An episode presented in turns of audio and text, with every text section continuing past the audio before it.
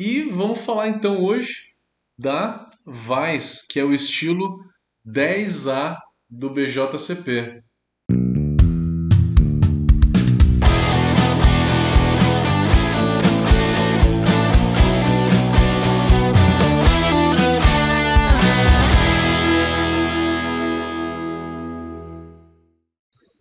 Navais, vamos primeiro contar um pouquinho dos meandros históricos, né? Vamos entender como é que a Vais surgiu. Primeiro, a gente tem que remontar um pouquinho a lei de pureza alemã. Lembra que ela é de 1500 mais ou menos? Faz um pouquinho mais de 500 anos. Ela surgiu na região da Bavária, que é o sul da Alemanha, é o principal e maior estado da Alemanha. De 1500 a 1700, a Weiss era uma cerveja proibida, porque a lei de pureza contemplava quatro ingredientes: água, malte, lúpulo e levedura, só que malte era apenas de cevada.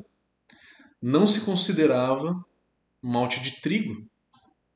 Então, a Weiss não era uma cerveja.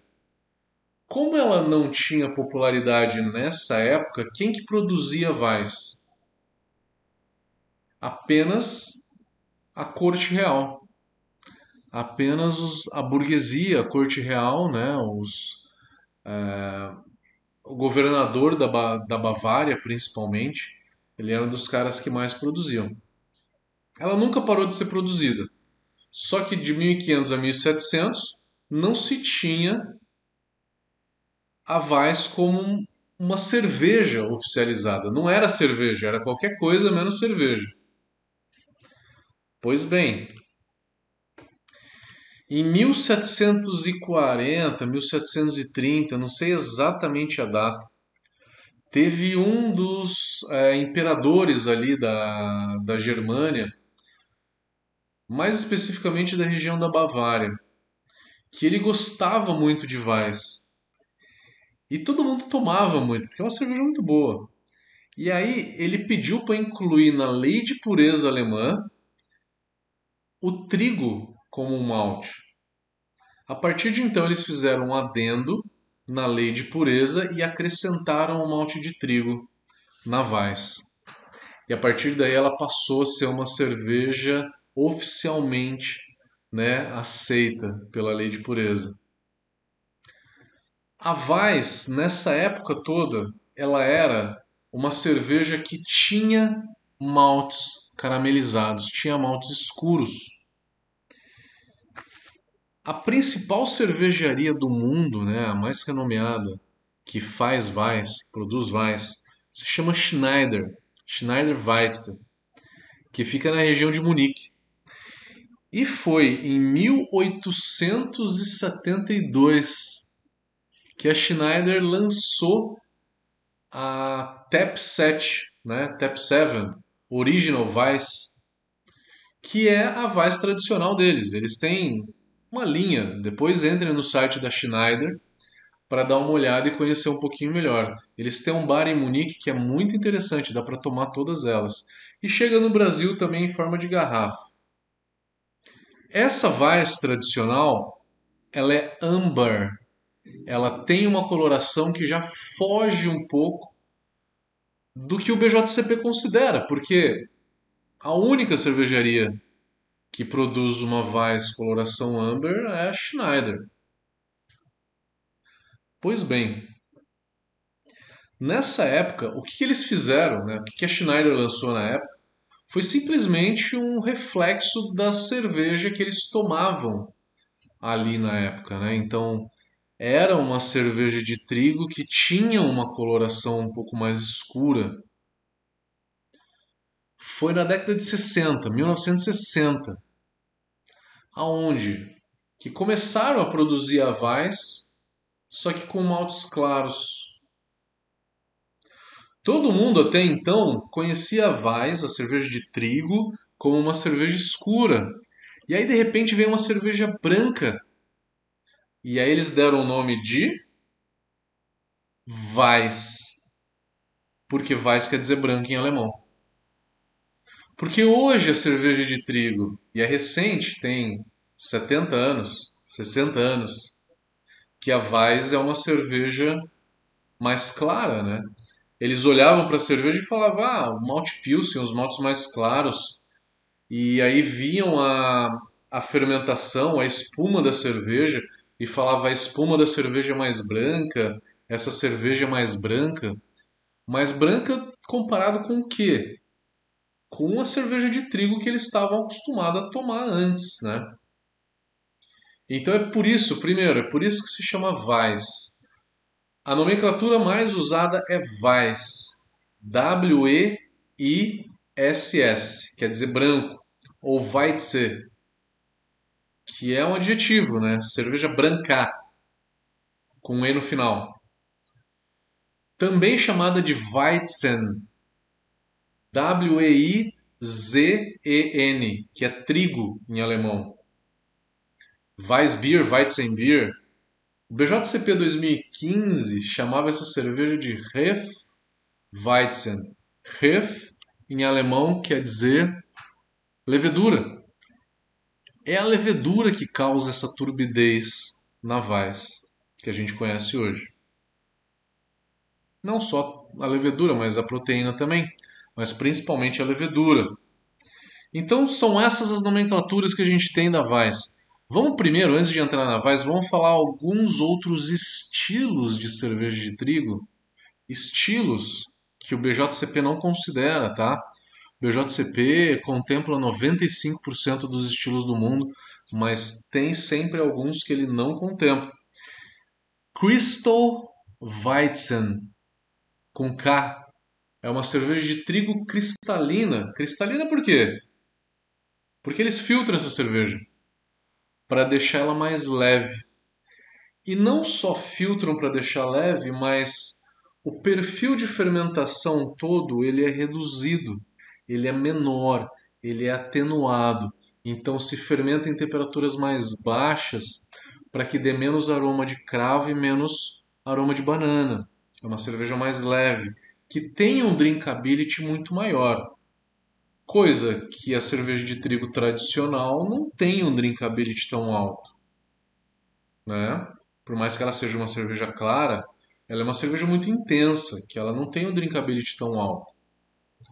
Então a Crystal Weizen é a versão filtrada. A gente tem a Light Weizen, que é a menos alcoólica. Ela é turva, tá? Menos alcoólica, um pouquinho mais leve, mas ela é turva.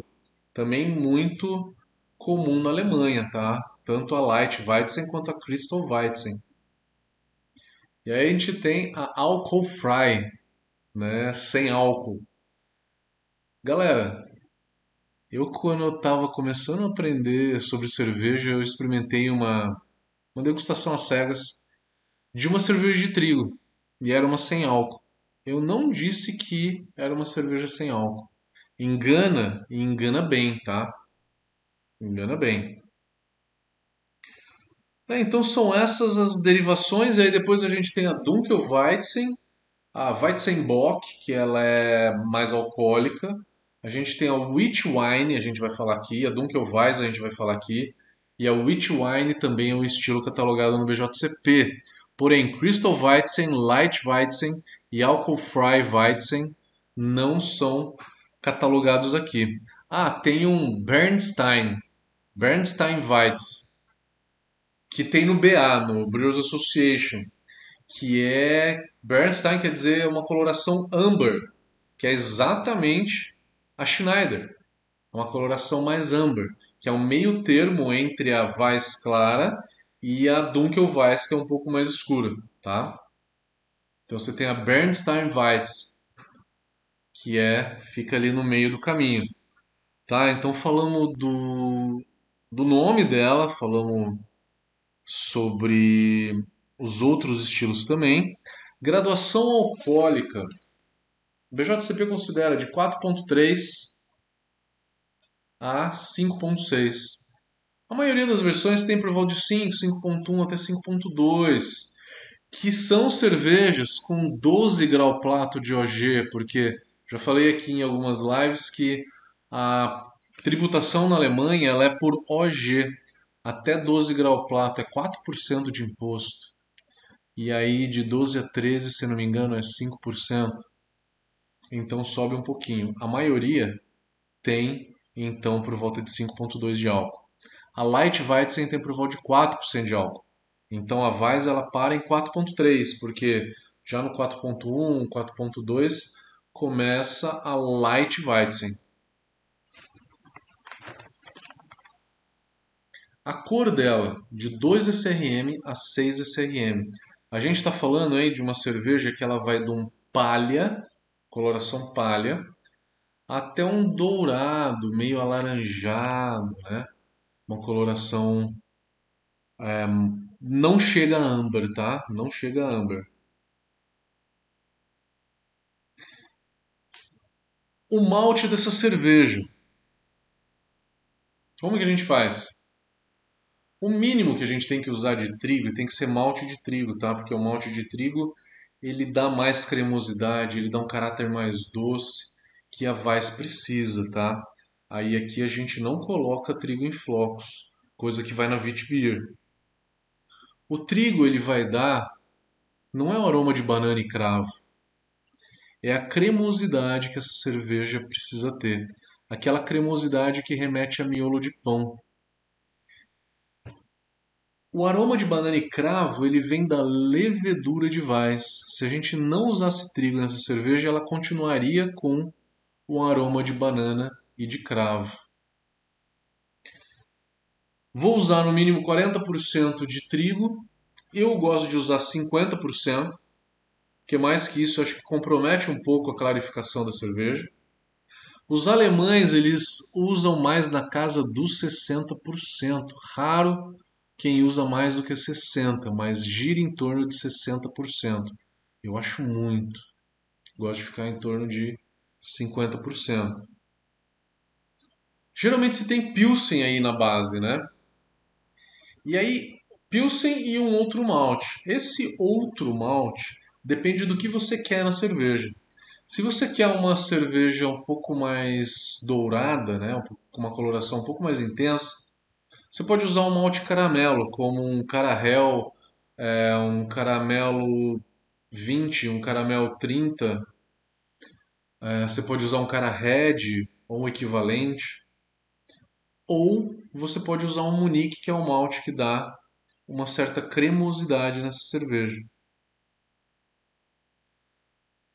Não se usa defumado, tá? Se você colocar malte defumado, não é nesse estilo que você tem que categorizar essa cerveja, tá? É em outro. E aí, quanto ao malte? Fiquem à vontade para fazer uma mais clara, porque eu acabei de falar para vocês que a coloração dela pode ser de palha a um dourado bem intenso. Então, o malte varia.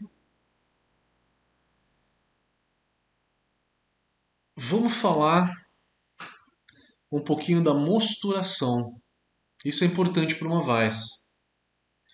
Na hora que a gente vai lá na mostura e faz a parada ácida a 43 graus por 10, 15 minutos, a gente gera um composto chamado ácido ferúlico, que a levedura depois quebra em 4-vinil guaiacol, que é o aroma de cravo que a gente sente na cerveja. Então, se eu quero intensificar o aroma de cravo na cerveja, eu faço a parada ácida a 43 graus.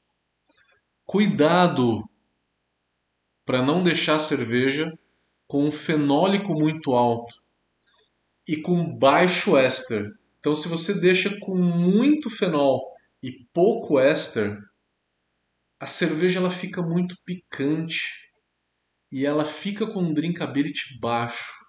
É um erro comum que eu vejo em Vais. As pessoas vão lá, fazem a parada ferúlica 43 graus e fermentam por volta de 18, 20 graus com WB06, que é uma levedura muito fenólica. Então são três componentes aí que vão explodir o fenólico na tua cerveja. Parada ácida durante a mostura, fermentação a 18, 20 graus, que é uma temperatura baixa para uma Weiss, e a levedura WB06, que ela é muito fenólica. E aí a cerveja ela fica bem desequilibrada.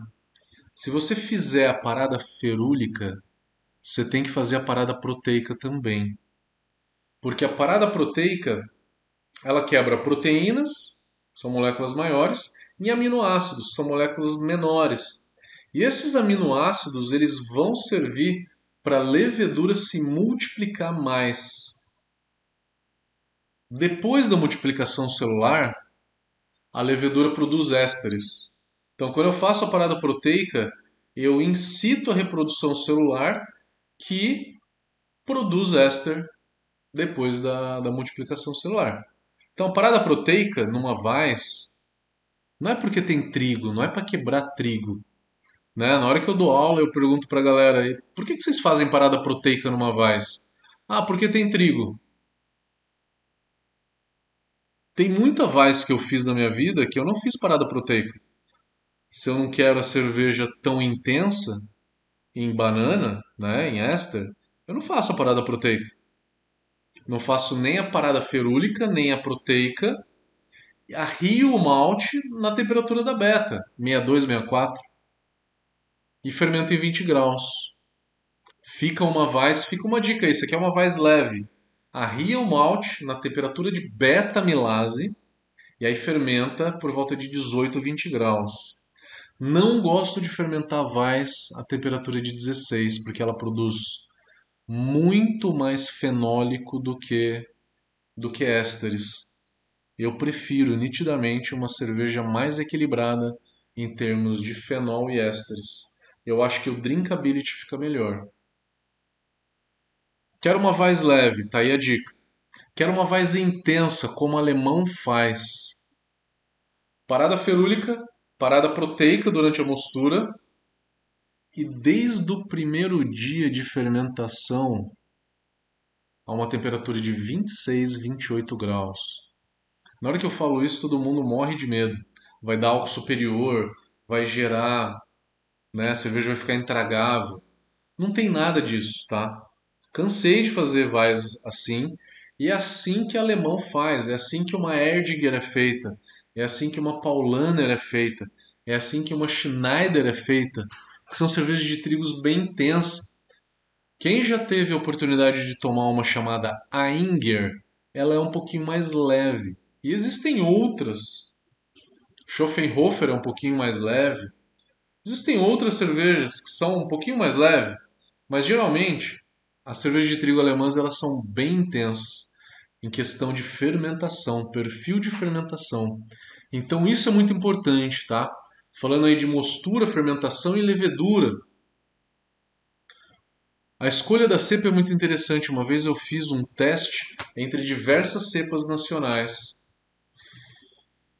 Bill 4, Levtech, Laleman, que é a Munich Classic, WB06 e Mangrove.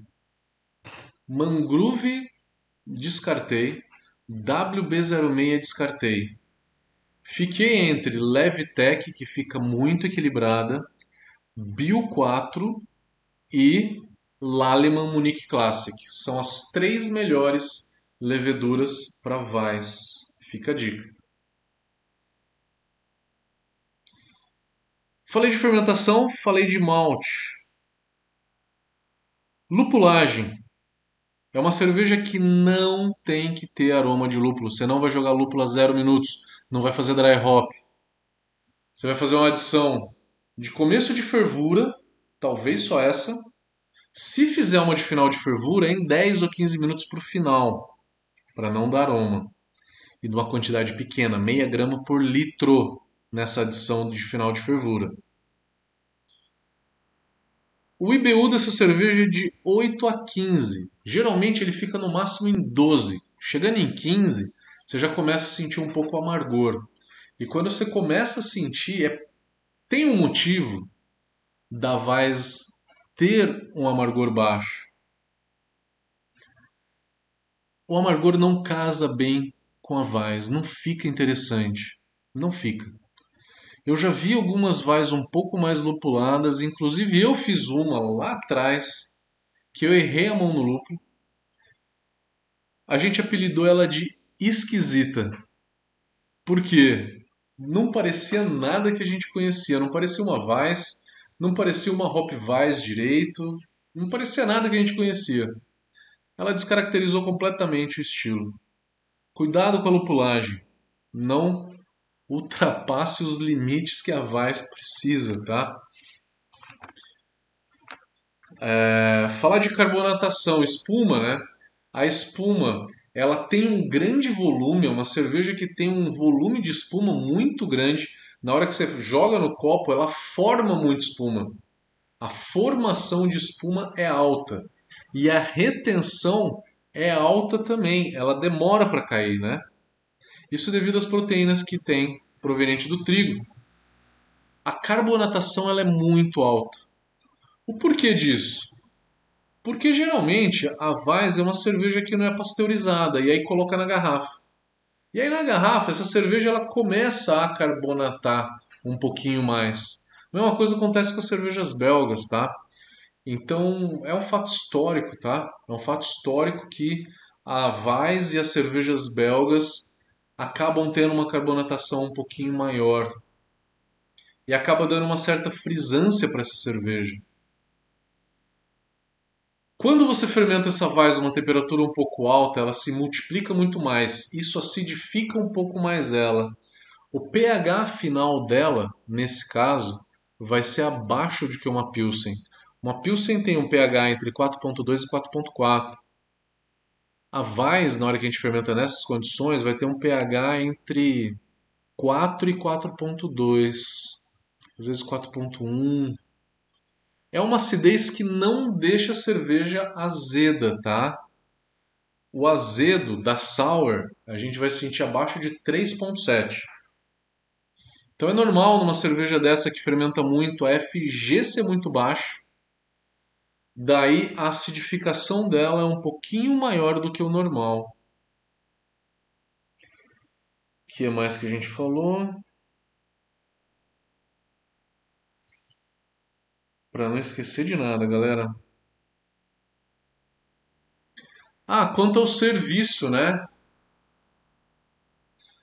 Geralmente, na hora de servir uma cerveja dessa, é um copo maior, um copo comprido, onde que a base dele é um pouquinho mais larga. E essa base ela é feita para você rodar para ressuspender levedura do copo, caso precise. Mas geralmente essa levedura ela não sedimenta no copo, ela sedimenta na garrafa. O serviço normal é você serve a garrafa quase inteira, deixa uns dois dedos na garrafa, chacoalha ela, tá? Dá uma rodada nela e aí serve em cima do copo, tá? E aí você vai ver uma, uma parte assim bem densa, que é a levedura, ela vai entrando pelo copo e forma um efeito até bem interessante, né? E vai se misturando no copo inteiro. Um detalhe que o BJCP pede na hora que você inscreve uma VAIS em concurso é que você identifique a garrafa se ela precisa ou não ser chacoalhada, né, para ressuspender levedura. Tá? Então é, é, um, é um requisito aqui na hora de você inscrever uma VAIS em concurso pelo BJCP se o concurso é pelo BJCP, tá? Muito curioso, né? Muito curioso essa, essa requisição. A água do Mavais, eu sempre esqueço de falar de água, né? Eu falei de malte, eu falei da história, eu falei da da levedura, falei do do lúpulo, falta a água. O que, que eu faria de água nela? O cálcio eu colocaria por volta de 60 ou 80 ppm, o target da água. O magnésio, entre 10 e 20, não precisa ser muito mais do que isso. O cloreto eu puxaria mais, tá? Eu puxaria o cloreto aí por volta de 80 a 100 ppm. E o sulfato ficaria entre 40 e 60, não precisa ser mais do que isso. E aí joga um pouquinho de, de carbonato, tá? Para ficar com a, com a quantidade de bicarbonato ali por volta de 40 a 50 ppm para equilibrar bem o pH dessa tua água. comparativos de estilos. Isso é bem interessante. Que estilo que parece com a Weiss, que a gente pode se enganar? A American Wheat, não, a American Wheat ela não tem o perfil de fermentação que a Weiss tem. A American Wheat tem um perfil de fermentação muito mais neutro do que a Weiss. Então, nem de perto. A Wheat Beer também não tem esse perfil de fermentação. Eu já confundi uma vez, teste cego, uma Weiss com uma Belgian Blonde. Porque as duas têm um perfil de fermentação intenso, né, onde que ela é bem esterificada. As duas têm bastante aroma de banana. A Weiss tem um aroma de banana e às vezes puxa um pouquinho de, de maçã vermelha, tutti-frutti, chamando por um bubble gum. E fenol é apenas cravo que a Weiss tem. Uma belga, ela vai puxar o éster de banana, maçã, pera, abacaxi, um pouco mais complexo o éster. E o fenólico pode ser um terroso, pode ser uma ameixa, uma uva passa, um condimento, um cravo, né, um manjericão, um orégano. Essas especiarias todas que a gente pode encontrar, tá? Em termos de fenólico, até uma um pouquinho de rosas até se encontra em algumas leveduras, tá? Então, eu consigo hoje distinguir, depois que eu caí nessa, eu consigo hoje distinguir a Weiss da Belgian Blonde pelo perfil do fenólico. Prestem atenção, tá? O perfil do fenólico. É uma diferença sutil, mas você que já conhece um pouco mais de breja belga, você vai conseguir entender o que eu estou falando. Muitas cervejarias fazem a Weiss hoje por decocção, a decocção com a finalidade de subir o sabor do malte. Você pode compensar isso de uma certa forma com o uso de malte melanoidina, caramelo, né? Defumado numa Weiss é um erro, tá? A carbonatação é excessiva, ela é muito alta, gerando até uma certa picância na língua porque a formação de CO2 ela é muita na língua que acaba raspando muito a língua e acaba gerando essa picância.